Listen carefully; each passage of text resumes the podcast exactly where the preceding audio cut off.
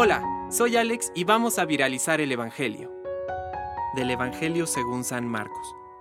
Jesús salió de allí y se dirigió a su pueblo, seguido de sus discípulos. Cuando llegó el sábado, comenzó a enseñar en la sinagoga, y la multitud que lo escuchaba estaba asombrada y decía, ¿De dónde saca todo esto? ¿Qué sabiduría es esa que le ha sido dada y esos grandes milagros que se realizan por sus manos? ¿No es acaso el carpintero, el hijo de María, hermano de Santiago, de José, de Judas y de Simón? ¿Y sus hermanas no viven aquí entre nosotros? Y Jesús era para ellos un motivo de tropiezo. Por eso les dijo, un profeta es despreciado solamente en su pueblo, en su familia y en su casa. Y no pudo hacer allí ningún milagro, fuera de curar a unos pocos enfermos imponiéndoles las manos. Y él se asombraba de su falta de fe. Jesús recorría las poblaciones de los alrededores, enseñando a la gente. Palabra de Dios.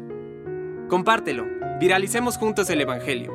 Permite que el Espíritu Santo encienda tu corazón.